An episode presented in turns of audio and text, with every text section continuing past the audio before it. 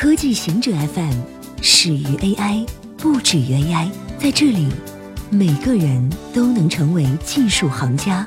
欢迎收听科技行者固定点，我们为您甄选更快、更即刻的全球科技情报。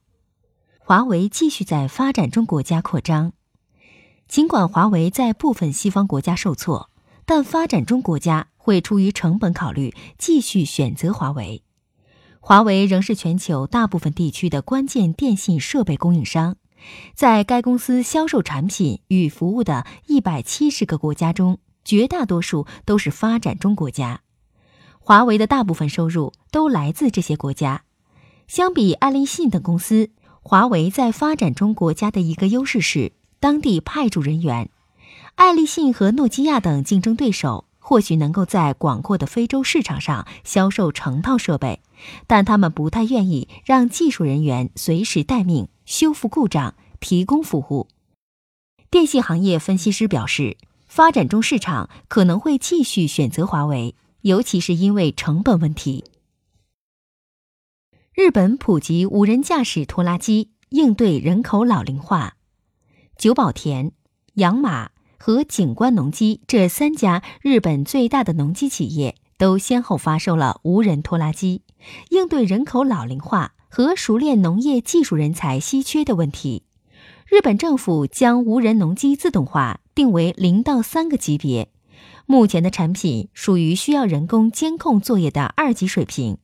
政府计划到二零二零年实现可远程监控、无需现场有人的无人驾驶。普及无人拖拉机的关键在于降低价格。此外，还需要完善提高使用便利度的制度。日本国内农业从业人员的平均年龄在六十五岁前后，比其他行业偏高。随着高龄农民退休，人手不足问题越来越严重。虽然日本也在农业领域接纳外国劳动者，但也必须采取提高生产率的措施。科学家测序陆龟基因组，寻找长寿秘密。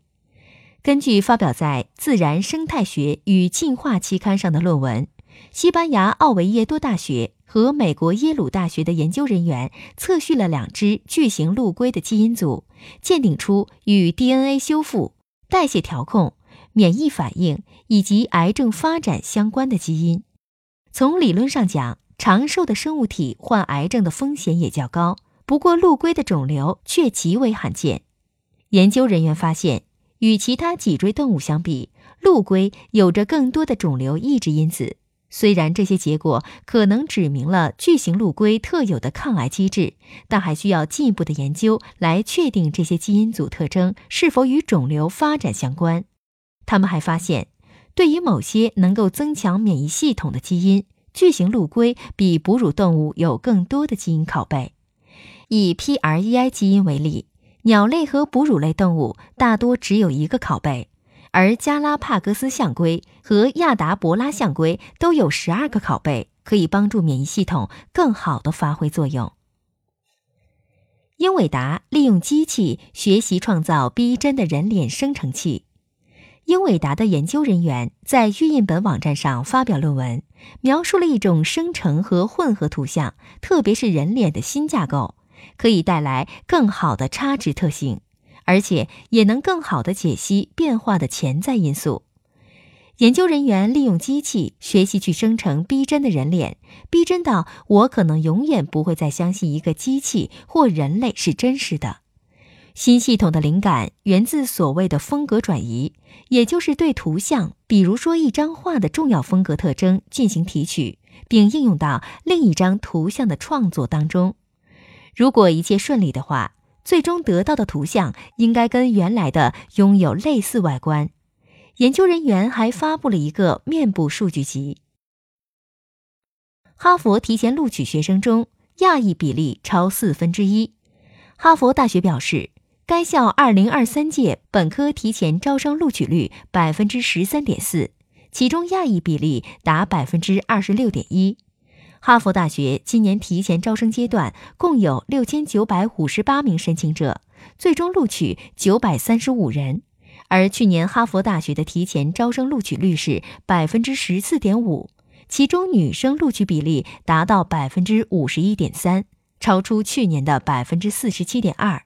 表示对物理学和计算机学科感兴趣的女生比例也较去年显著提升，分别从百分之三十三和百分之二十九大幅度提高到百分之五十三和百分之四十三。备受关注的亚裔学生团体诉哈佛大学招生歧视案正在审理之中，也让今年哈佛大学录取学生族裔分布更引人瞩目。哈佛大学二零二三届本科提前录取学生中有百分之二十六点一是亚裔，前两年的数字是百分之二十四点二和百分之二十一点七。暴雪将转移风暴英雄部分开发者，暴雪发表英文新闻稿，宣布转移风暴英雄部分开发者到其他项目。二零一九年停办风暴英雄全球锦标赛与宿舍英雄。暴雪否认这将意味着游戏的终结，他将继续支持游戏，推出新的英雄和活动等内容。他会在以后与社区分享风暴英雄的未来计划。风暴英雄是暴雪开发的 MOBA 多人竞技游戏，远远称不上是一个失败的产品。根据今年四月的数字，风暴英雄有六百五十万玩家，但这个数字相比 DOTA 二。和英雄联盟的千万级有些苍白，即使有暴雪这个金字招牌加持，MOBA 市场可能已经没有空间容下第三个千万规模的游戏。暴雪旗下的炉石传说和守望先锋都有千万级的玩家数量。以上就是今天所有的情报内容，本期节目就到这里，固定时间，固定地点，小顾和您下期见。